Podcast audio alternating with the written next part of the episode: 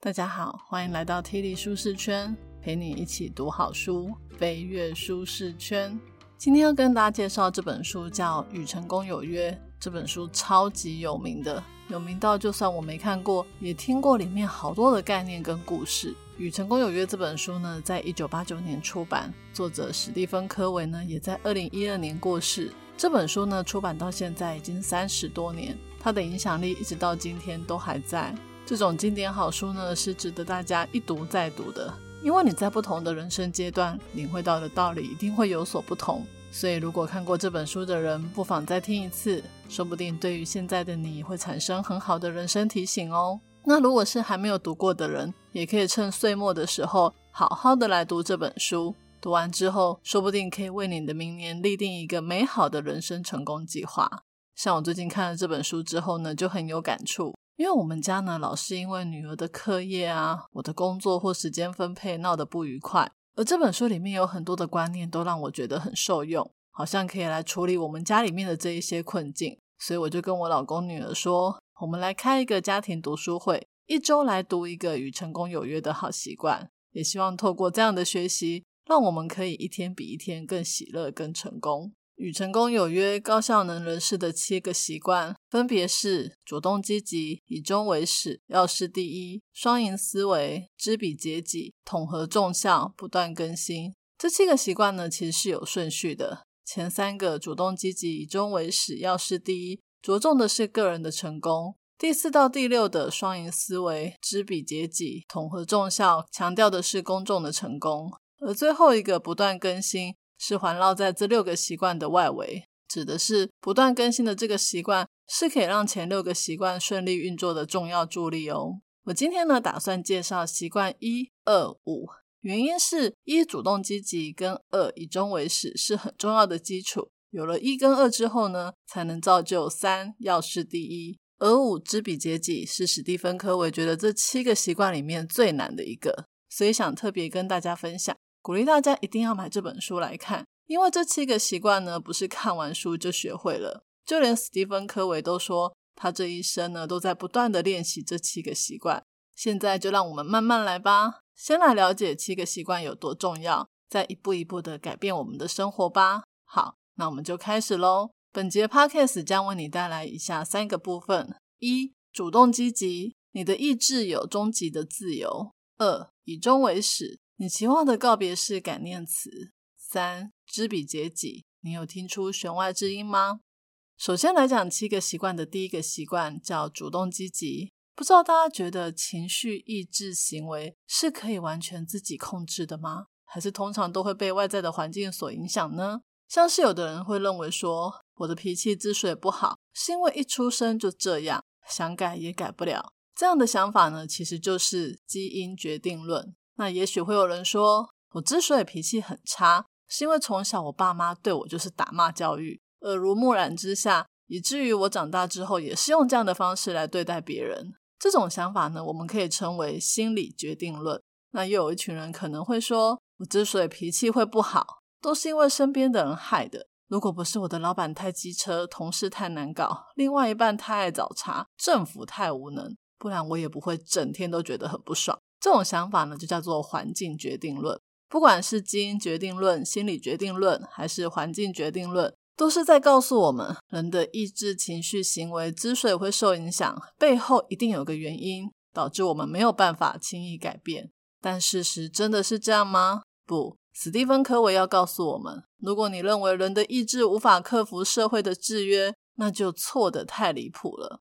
有一个在二战时期被关在集中营的犹太裔心理学家叫法兰科。他在集中营的时候的遭遇非常的悲惨，他的父母、兄弟、妻子都死在纳粹的手上，只剩下妹妹这个亲人。而他自己呢，在集中营里面受尽拷打、酷刑，每天都在担心哪一天就会轮到他进毒气室了。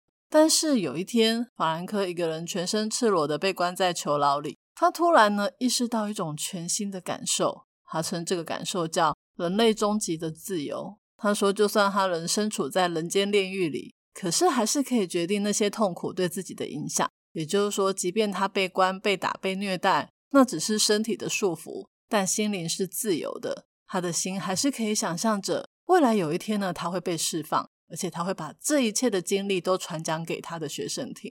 对法兰克来说呢，这种心灵的自由是纳粹军人没有办法剥夺的。他可以透过想象力、记忆来锻炼自己的意志，在极痛苦的情境之下，也可以找到生命的意义。而这样的意志的想象呢，不止影响了他自己本人，也影响了其他的囚犯，甚至是狱卒。最后还帮助他自己跟其他的人赢回了自尊。从法兰克的故事呢，我们就可以知道，人是有办法改变的，而不是只能对环境逆来顺受，让别人来决定你的意志。法兰克呢，他认为人性的基本法则，也是追求圆满人生的首要准则，就是主动积极。主动积极的人呢，他们的心里会有一片天地，所以环境跟别人的变化对他们不会产生太大的影响。他会用自己的原则、价值观来判断要怎么回应。这种主动积极的态度，说真的挺不容易的，因为我们在生活里面很容易一个不小心就落入了受害者的心态。书里面呢有谈一个科维家的小故事，我个人觉得很有趣。有一天呢，史蒂芬科维呢就问他的儿子西恩说。诶，最近工作做得怎么样啊？西恩呢，一开口就开始抱怨说：“哦，我同时要兼顾很多事，好难哦！哦，办公室的政治好可怕哦，长途通勤真的是快要把我给累死了。”说这些话感觉很正常吧？我也是很常跟家人这样子抱怨工作的。不过呢，我们要想想看，这个情景可是发生在科维家。你们猜猜，史蒂芬科维听到儿子的抱怨之后会怎么说？他说。西恩，这实在很不像你会说的话。你怎么会这么委屈呢？你要同时兼顾很多事，那就好好分配你的时间啊。办公室政治很可怕，你就不要理啊。不喜欢长途通勤，就给我搬家。说完之后呢，史蒂芬科维就走了，留他儿子在原地错愕。我看完这一段笑死，果然是史蒂芬科维诶，不管碰到什么事情都超级主动积极的。让他的家人好累哦。不过呢，史蒂芬科维也不是那种只会要求别人的人哦。他自己本人呢，才是一个宇宙无敌、超级主动积极的人。有一次呢，他坐计程车要去赶飞机，后来遇到道路施工塞车。一般人碰到这种状况，通常也只能在那里干着急，什么事都做不了。结果史蒂芬科维居然跟计程车司机说，他要下车去指挥交通，还让司机呢等会到前面去接他。司机整个人吓到，说：“哎，你不能这样啊！”史蒂芬科维才没在管他呢，他立马下车指挥交通。结果那条路上的车子就真的动了起来。后来呢，路上的交通不打结了，司机呢也接到他，及时载他到机场，赶上飞机。你们说他是不是超主动积极的？大家都知道，月有阴晴圆缺，人有旦夕祸福，人生不如意事十之八九。如果遇到好事就快乐积极。遇到不好的事就退缩逃避，那就是等于把自己的心情好坏交到别人的身上，让别人来控制你。真正主动积极的人呢，会分辨出所谓的关注圈与影响圈。关注圈呢，就是你关注的问题，包括你的健康、家人、事业、经济状况或世界局势；而影响圈呢，就是你可以影响的范围。主动积极的人呢，着重在影响圈，他们脚踏实地，不好高骛远。把心力投注在他可以有所作为的事情，等他们做出成绩之后呢，就会把影响圈逐步的扩大。相反的，容易被别人影响的人，就比较在乎关注圈。他们整天在想这个环境各种的限制，别人哪里没有做好，以至于他没有办法改变状况，最后就是怨天尤人、畏畏缩缩的，觉得每天都被迫害。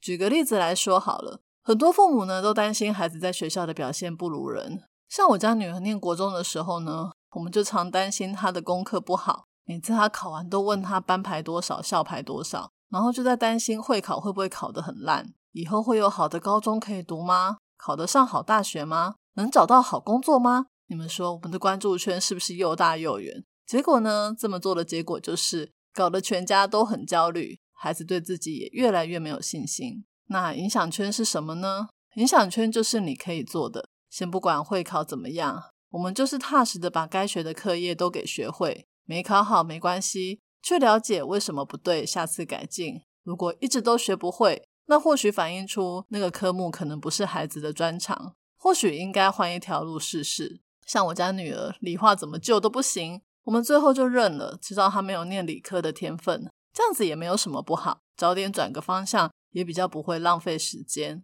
通常呢，消极被动的人，他们的关注圈比影响圈大，所以整天想东想西，也不付诸行动，使得他的影响圈一天比一天缩小。而主动积极的人，知道自己的影响圈有多大，而且会让关注圈跟影响圈不相上下。也就是说，不过度天真，也不过度担心，靠着主动积极的努力，让自己的影响圈一天比一天变大。那你们说，有没有人是影响圈比关注圈还要大呢？有，这种人可能很有钱、有权利又有地位，可是他关心的却只是一些芝麻绿豆般的小事，浪费了他的影响力。这也是另外一种形式的消极被动。在这本书里呢，每个习惯都会附上一个立即行动的检核表，让我们可以实际去操作，检视自己在这七个习惯的状况如何。在习惯一的立即行动检核表中，我个人觉得有一点很有趣，想跟大家分享，那就是花一整天的时间来注意自己和其他人，会不会常常说出“如果怎样就好了”“我办不到”“我不得不”这类的消极字眼。人必须要自我察觉才可以改变。有的时候，我们觉得自己很主动积极，但话语才是透露我们真实本质的样子。所以呢，不妨跟家人或朋友来做个练习，找找看你一天之内到底说了多少次消极被动的话。让我们的主动积极先从话语的改变开始。接下来，我们进到第二个习惯，以终为始，可以说是你开始行动前要先了解终点在哪里。又或是说，你希望有什么样的结果，就以这个结果当做你开始的方向。史蒂芬·科维呢，在书里面的举例，就是在你告别式上，你希望人家是怎么评价你这个人的？这个问题呢，我在好几年前就有认真的想过。熟悉我的听众们应该都知道，我身体不太好。我在还没有经营 Podcast 之前，有一次住院，晚上突然觉得身体痛到快要死了。我那天痛到跟我老公交代后事，我跟他说。要把我认识的人都邀请来参加我的告别式，不管熟不熟都要邀请，因为那是我最后一次向他们传福音的机会。我要让大家都知道，我们将来在天国还会再见。我后来呢，就转到加护病房住了快十天才出院。也因为那一次的经历，我才决定把正职的工作转成兼职，然后开始经营 Podcast。你说我有开始过着以终为始的生活吗？应该只能算有一点点。我只知道，我不要把所有的时间都放在工作上面，想要做一些对我的人生有意义的事。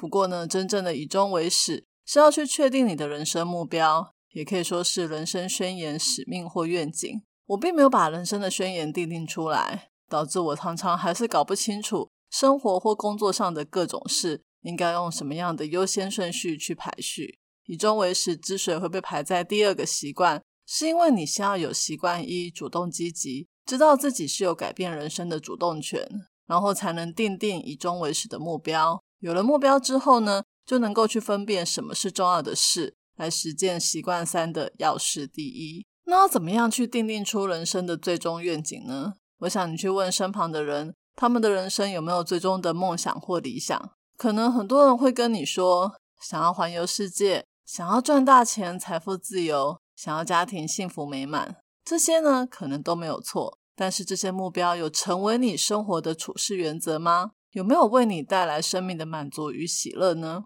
史蒂芬·科维说呢，想要确定人生愿景，最有效的方法就是找出你的人生哲学或信念，然后写一份人生使命宣言。这个宣言里面呢，应该要包括自我期许以及基本的价值观。而人生使命宣言呢，就是你影响圈的核心，它是你做任何事的思想根本。那我们在写人生使命宣言之前呢？可以先来了解一下我们的生活重心。作者呢讲了九种生活重心，我来讲几个比较常见的。第一个是以金钱为重心，做任何事情都用钱来评量。例如做这件事情我能赚到多少钱？要交朋友要先看职业，评估对方有多有钱，再决定是否来往。以金钱来当做安全感的来源，其实非常的不安全，因为影响财富的变数太多，随时一个不测风云。可能就会倾家荡产。况且，为了金钱而牺牲家庭、健康、人际关系等等，会非常的不划算。因为钱是生不带来、死不带走的。第二个呢，是以享乐为重心。像现在的人总是在追求小确幸，例如周末就要去吃大餐犒赏自己，偶尔请个长假出国让别人羡慕，梦想就是环游世界。其实偶尔放松休闲是很好的生活调剂，但如果把享乐当作是人生第一，那再多的刺激很快就会无感麻痹，因为享乐并不能让你增长智慧，也没有办法激发你的潜能，最后只会得到无尽的空虚感而已。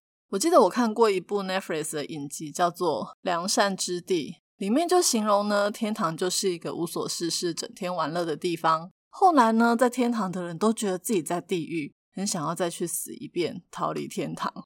第三个呢，是以家庭为重心，这个听起来是不是很棒、很有责任感的感觉？因为家庭是我们爱与归属感的来源，而且之前也看过一些调查，都说临终的人呢，最后悔的事。就是没有留更多的时间给家人，但其实呢，过分的重视家庭不一定会为家庭生活带来好处哦。像是有些人太重视家族的传统名誉，可能没有办法接受新时代的改变；又或是有的父母太希望儿女为家庭着想，例如要继承家业、要照顾全家人等等，最后搞得子女不是太依赖，就是变得很叛逆。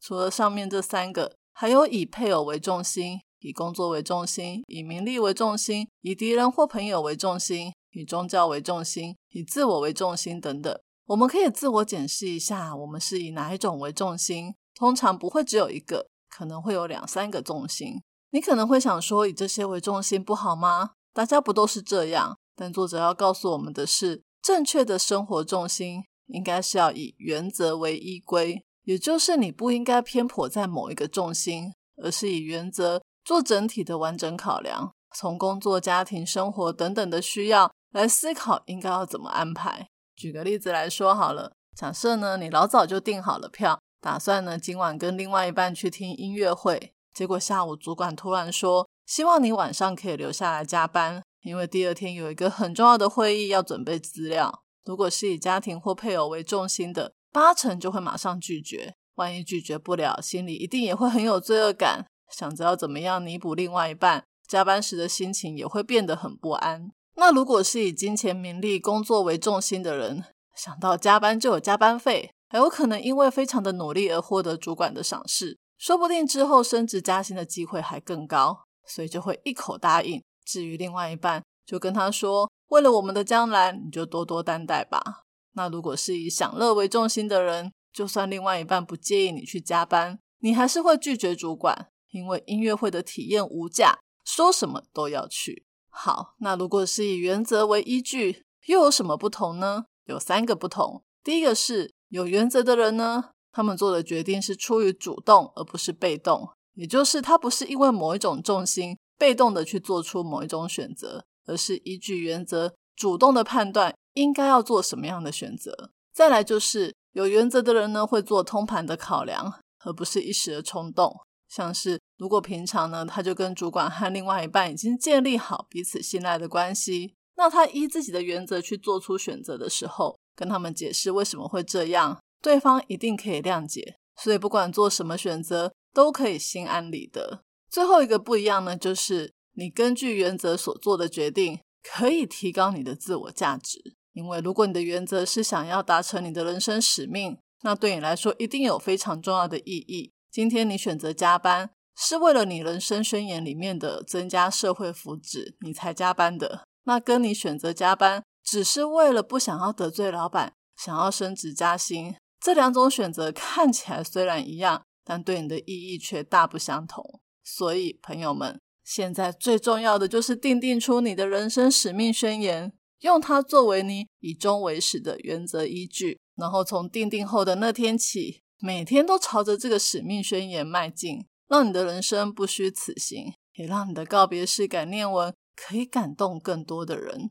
至于人生使命宣言要怎么写，书里面有详细的教导，有很多的例子，还有立即行动检核表可以参考哦。七个习惯里面呢，前三个是在讲个人的成功，四到六是公众的成功，第四个是双赢思维。顾名思义呢，就是我们的人生不是你死我活的零和游戏。只要我们的心态够富足，是可以追求双赢的。这个我想大家应该都很认同吧。只是想要双赢，并没有这么简单。所以在这个部分，想要跟大家特别分享的是，习惯五：知彼解己。来分享一个书中的例子：读高二的孩子回到家之后，跟爸爸说：“上课好无聊哦。”爸爸说：“怎么啦？”儿子说：“上课学的都是一些不实用的东西。”爸爸就摆出一副过来人的样子说：“我以前跟你一样也是这么想，但是出社会之后呢，我发现这些东西或多或少都会用到，你只要撑过去就好了。”儿子不以为然的回答说：“我已经读了十年的书了，学这些三角函数就可以让我学会修车吗？”爸爸就开始不爽，说：“修什么车啊？你在开什么玩笑？”儿子紧接着说。我哪有开玩笑啊！我同学王小明休学去学修车，现在一个月都赚好几万呢。爸爸不以为然的说：“现在赚那么一点钱能干嘛？以后他会后悔他自己没有多读书，而且你不会喜欢修车的啦。好好念书，将来不怕找不到更好的工作。”儿子说：“可是现在大学毕业最低薪资也才两万多，能干嘛？王小明现在赚的都比大学毕业生多了。”爸爸就开始不耐烦说：“你现在是怎样？”不想念书了吗？我跟你妈把你养这么大，花这么多钱给你补习，为的就是让你将来不要过苦日子。你都已经高二了，还不会想吗？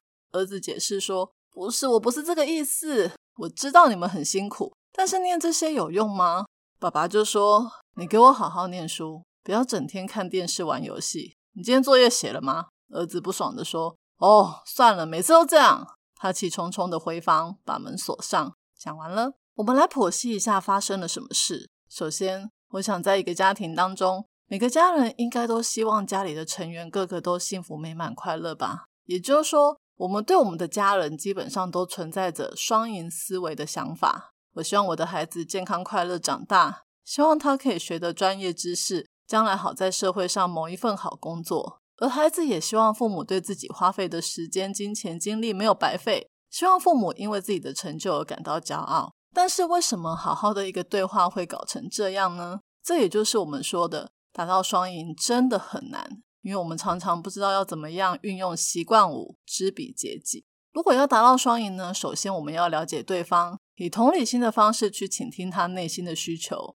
才能够一起想出怎么样达到双赢的方式。而史蒂芬科维说，这是七个习惯里面最难的，因为我们都有自己的价值判断。以至于我们没有办法很有耐心的去听别人讲话，就像刚刚那个例子，本来父亲一开始也是带着关心的角度来问儿子今天怎么了，结果儿子却说很羡慕那个休学去学修车的王小明，然后父亲一听就不高兴了，因为在他的认知里面，修车是蓝领的工作，儿子好不容易念到高二，怎么可以放弃学业去学修车呢？所以父亲就开始否定孩子的想法。这么一做呢，就表示你把对方归到错误的那一方。试想，如果我们的想法被否决，表示你听不进我说的话，那我们还有机会再谈下去吗？除了价值判断之外，我们在倾听别人说话的时候，也很常犯一个好为人师的错误，就是认为自己很有经验，可以帮对方解决所有的问题。像是我不知道大家会不会常常听到别人讲话时会说：“哦，我完全了解你的感受。”我也有过类似的经验，然后就开始讲他怎样怎样怎样的，就像刚刚那个故事，父亲跟儿子说：“我以前也觉得念这些东西很无聊啊，可是以后你就会知道怎样怎样了。”又或是他讲到王小明以后一定会后悔他没有多读书，你不会喜欢修车的啦，好好读书不怕找不到好工作。不知道大家听到这些话有什么感觉？说真的，这种类似的对白在我家超常发生的，而且以前我也常以为跟别人说我懂。我也跟你一样有过类似的经验，说这些话，我以为是一件很贴心的事，表示自己可以感同身受。但是我后来发现，我听到别人跟我讲同样的话的时候，哦，我听到后来只会觉得你的经验跟我的根本就不一样，你怎么会用你的经验套用在我身上呢？然后你就开始自顾自的讲自己的事，到底是有没有在听我讲话？所以试想，两个人在对话的时候，尤其是关系好的两个人。一定都希望可以为对方解决问题，但是我们却常常因为倾听不够，急着表达自己的意见，使得谈话的品质降低，最后还有可能闹得不欢而散。像刚刚那个故事，儿子跟爸爸说上学很无聊，说修车可以赚很多钱，但会不会其实内心是想要表达自己在念书的过程里面碰到的瓶颈，可能是读不通或是考不好。他之所以会用这样的方式表达，或许只是想要父亲关心他的课业。给他鼓励，而不是真的想要休学去修车。但是因为父亲太快用价值判断来否定他的想法，还好为人师的来下指导棋，搞得这个儿子呢说不出内心真正的挫折以及想法。所以习惯五之所以会难，就难在我们都以为自己很会倾听别人说话。我们的确是花了很多时间听别人讲话，但总是听得不到位，听不出弦外之音。或许你可能会说，不是我不听，他又不说，我怎么会知道？我又不是他肚子里面的蛔虫。讲到这个超好笑的，我老公很常跟我女儿说：“你在想什么，我都知道。你就是想要偷懒不读书，对不对？我跟你说，我就是你肚子里面的蛔虫。”然后有一次，我女儿就很生气的跟我老公说：“你才不懂我呢！而且我肚子里面根本没有蛔虫这种东西。”哈哈，我快要笑死！我女儿突破了盲肠，诶现在在台湾已经很少人肚子里面有蛔虫了，所以我们千万不要以蛔虫自居。要知道，我们没有这么懂别人，要学习如何的去倾听。至于要怎么听呢？有很多书在教人怎么听，这本书也有说一些。必须说的是，倾听跟其他六个习惯一样，都要常常练习才能够精进。但有了前面三个习惯，主动积极，以终为始，要事第一的心态，我们的心呢就会变得很富足，不会容易受伤。这样子，我们在学习习惯五的时候。也比较能够具备情绪的安全感，让我们的倾听更有效果。今天的说书就说到这里。虽然很久以前我就听过《与成功有约》这本书里面许多的道理跟例子，但这次很认真的把书看完之后，觉得这本书真的是值得一看再看的好书，而且不只是要看，还要多多练习才是。虽然说这本书叫《与成功有约》，但我觉得也可以叫《与幸福有约》。相信有了这七个习惯。大家都可以幸福又成功。今天我要送给大家的三个知识礼物，分别是：一、让你的主动积极先从话语的改变开始；二、想要有什么样的成功，就以那个成功开始你的旅程；三、听别人说话要有耐心与爱心，别急着下定论哦。我已经把今天所有的重点内容都放在我的部落格 Podcast 说明栏有连结哦。这一集的题目是：听完了这本书。你对这七个习惯中哪一个最有感呢？欢迎你留言跟我分享你的看法。愿上帝帮助我们都可以透过这七个习惯，活出积极、双赢、更新的人生。体理舒适圈，两周一本好书，我们下次见，拜拜。